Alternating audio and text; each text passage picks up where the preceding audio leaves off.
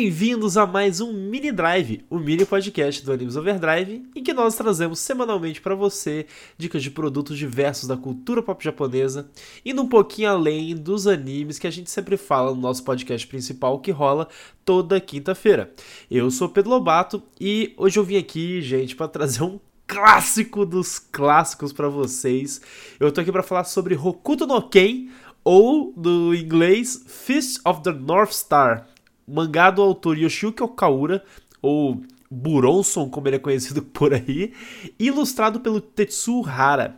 E para quem não faz ideia do quão clássico eu tô falando, eu tô aqui falando sobre um mangá de 1984 que Gente, é, ele praticamente pavimentou e influenciou o gênero shonen como a gente conhece, principalmente vários dos animes que rolaram na época dos anos, no final dos anos 80 e início dos anos 90.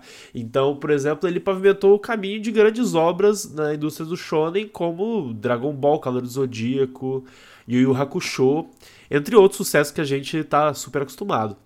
E ele, não só grandes obras, ele influenciou grandes memes. e quem aí nunca viu aquele meme do. Omae wa mou shindeiru. Nani? Pois é. Hokuto no Ken criou esse meme, tá, a galera aí, principalmente a galera dos jogos e tudo mais, tá acostumada a usar ele por aí. Mas eu não tô aqui pra falar de meme. eu tô aqui pra falar do mangá desse clássico que atualmente tem sido publicado aqui no Brasil pela JBC. E eu comecei a acompanhar recentemente, rolou uma promoção na, na Amazon e eu acabei comprando os dois primeiros volumes e comecei a ler, eu, eu acabei curtindo demais e por isso que eu escolhi ele para fazer a recomendação aqui hoje. Pois bem, é, para falar do Hokuto Ken, vamos falar da história. A história, ela se passa em um mundo pós-apocalíptico. É um mundo que foi destruído depois de uma guerra nuclear, no maior estilo Mad Max, é, e, nesse mundo, os seres humanos eles estão tipo sobrevivendo numa luta diária por comida e água que tá escassa e tudo mais. E é basicamente aquele tipo de cenário que a lei do mais forte prevalece, sabe? E por isso tem muitas gangues que se espalharam pelo mundo e eles vivem ah, na base da porrada com todo mundo e tomando água, comida da galera que é mais fraca e tudo mais da sociedade. É, nesse mundo aí, nesse contexto todo de violência e tudo mais, a gente tem o Kenshiro, que é o nosso protagonista. Ele é treinado numa arte marcial milenar chamada Rokuto Shinken. E ele acaba usando isso é, na sua aventura pessoal ali pra, em vários momentos em que ele acaba salvando essa galera que é fraca e oprimida nesse mundo violento aí que, que eu contei. É, no primeiro momento, é, inclusive a história do primeiro volume do mangá e tal, o objetivo do Kenshiro é encontrar a sua esposa, que ela aparentemente foi sequestrada por um aliado antigo dele, que traiu ele e tudo mais, quase o matou, e aí sequestrou a esposa dele ainda por cima. Aí no meio do caminho rola ele encontrando alguma uma criançada aí que acaba acompanhando ele na jornada dele, que é cheia de porrada e gente explodindo e muito sangue. Mas enfim, o mangá ele foi publicado entre 1983 e 1988 na Shonen Jump, lá do Japão. E deu origem a duas séries de anime que passaram entre 84 e 88. E juntas elas possuem mais ou menos tipo, é, um pouco mais de 100 episódios, assim. Então, pra vocês verem assim, a, a dimensão que essa série tomou, né? Hokuto no Ken é, é um mangá que tem várias referências, tipo, sensacionais à cultura pop. É, a primeira delas é a mais óbvia, que é o que eu falei antes ali na sinopse, é o lance do cenário ser inspirado no Mad Max, naquela série de filmes clássicos lá de 1979, que o, o, Mel Gibson é o protagonista do filme e tudo mais. E a referência é literal mesmo, porque, tipo, tem vários personagens que eles usam roupas iguais às roupas de personagens dos filmes lá do Mad Max, da galera do deserto e tudo mais. Incluindo o próprio Kenshiro, né, o protagonista do mangá, ele usa uma roupa muito parecida com a do Mel Gibson. Se vocês deram um Google aí, vocês vão ver como é muito parecido mesmo. E outra referência interessante de cultura pop é que a, a luta do Kenshiro, o estilo dele, ele, ele luta parecido com Bruce Lee, sabe? Isso é bem legal.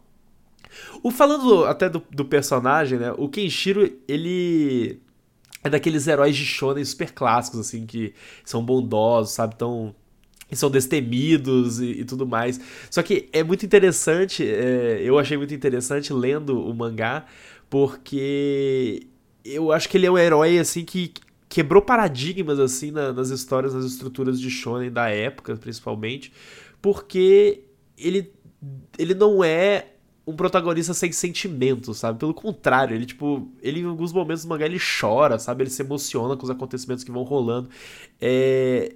E isso é muito interessante, porque mostrar esse lado sentimental é, é um diferencial nessa época, assim, né? Até essa questão do, do modelo do homem, sabe? Tipo, essa coisa que a gente hoje tá muito mais. É muito mais normal pra gente hoje discutir esses assuntos e tudo mais, né? Mas tá aí, ó, um negócio bacana. O Kenshiro tá lá desde 1983 provando que homem chora. e falando nisso tudo, é, lendo Hokuto no Ken pela primeira vez, eu definitivamente não sabia exatamente o que, que eu esperar. Tipo, óbvio, né?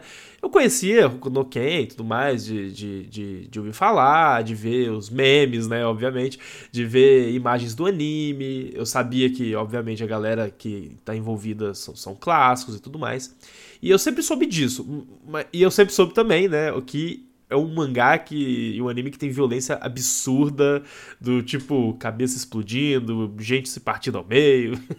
Mas eu sempre tive a impressão que seria uma obra meio datada, galhofa demais, sabe?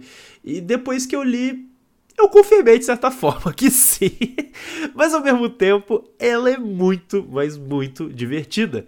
É, eu mais de uma vez eu me vi tendo reação, sabe? Tipo, lendo o mangá, assim, de surpresa, empolgação. Tipo, eu ia lendo e parava a leitura para olhar com, com mais atenção, sabe? Alguns diálogos que acabam sendo, sendo até engraçado, é, bastante cômicos e tal. É, mas também olhando pra arte, pros acontecimentos, pra ordem, tipo, sabe? Sério, foram várias reações honestas lendo. E, e como eu disse, né, tem muita situação extrema, em alguns momentos chega até a ser engraçado. Tipo, o Kenshiro, quando ele fica com raiva, a camisa dele se rasga sozinha, sabe? Tipo, e aí mostra o peito dele super forte com as cicatrizes dele. Aí a galera é, meio que sabe da fama que ele tem, tipo, ah, o homem das cicatrizes, não sei o que. Aí aparece cicatriz todo mundo se caga de medo. Isso é, isso é muito engraçado. E não é só isso, tem várias cenas é, que são engraçadas assim.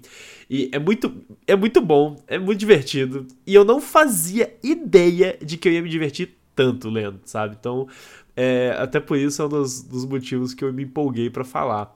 É, e falando da arte, né, do mangá, como não podia deixar de ser, o, gente, o Tetsu Hara, ele é tipo. Ele é considerado faixa preta em ilustração de mangá, é, e não é por menos. Os, sério, os quadros que o cara desenha são, são muito bem detalhados. Os personagens dele são, tipo, icônicos, a forma dele desenhar, né? Um estilo muito próprio, assim, muito, muito pessoal, com bastante personalidade. E é, é, é, muito claro assim, as influências deles, principalmente na época, é, de artistas que são clássicos assim no mundo da, da, da, galera de ilustração de fantasia, sabe? Tipo, um que eu queria mencionar, que é o Frank Frazetta, que a galera, tipo, conhece aí no geral. É um faixa preta aí, clássico aí do, da, da, da ilustração de fantasia e eu recomendo a galera jogar no Google aí pra ficar de queixo caído, porque o cara é foda. Mas assim, é, é, gente tá falando de influências do, é, do Tetsuo Hara, mas ao mesmo tempo ele é um cara que influenciou muita gente, sabe? Tipo, com, a, com, as histórias do Hokuto no Ken, com a arte dele. E a gente tá falando assim, ele influenciou Kentaro Miura, do Berserk, é, o Hirohiko Araki, do JoJo's Bizarre Adventure. Isso dá uma dimensão muito clara do quanto Hokuto no Ken é uma obra importante, né? Mas enfim, é, para finalizar, eu definitivamente empolguei lendo é, o Hokuto no Ken. Eu fiquei com vontade demais de conferir o anime até. Inclusive, eu tô até com vontade. Quem sabe, eventualmente, a gente não faça um podcast sobre o anime de Hokuto no Ken. então, diz aí o que vocês acham disso, se vocês querem isso. Enfim, a gente vai chegando aqui ao final de mais um mini drive. Eu espero que vocês tenham gostado dessa dica de hoje. É, gente, o canal de feedback está sempre aberto. Para isso, siga a gente nas redes sociais do Animes Overdrive, arroba Overdrive Animes no Twitter, Facebook ou Instagram, ou nas nossas redes sociais pessoais. O meu é Pedro Lobato, no Twitter e Instagram. E você pode conversar conosco, contar o que achou, conta para mim aí se você já leu Hokuto no Ken, se você curtiu ou tal. Lembrando que o mangá está disponível, está sendo publicado no Brasil pela JBC num formato de luxo bonitaço, bonitaço mesmo. E aqui na descrição vão ter os links para vocês comprarem diretamente lá pela Amazon no nosso link de parceiros da Amazon. Ou seja, se você comprar nesse link Hokuto no Ken ou qualquer outro mangá, qualquer outro produto inclusive da, da Amazon, só que entrando pelo nosso link, parte do, do, do da sua compra do que você gasta lá com a Amazon acaba vindo pra gente como uma comissão. Então isso ajuda a gente, né, a poder é, receber alguma coisinha aí para poder produzir mais e sempre melhor para vocês.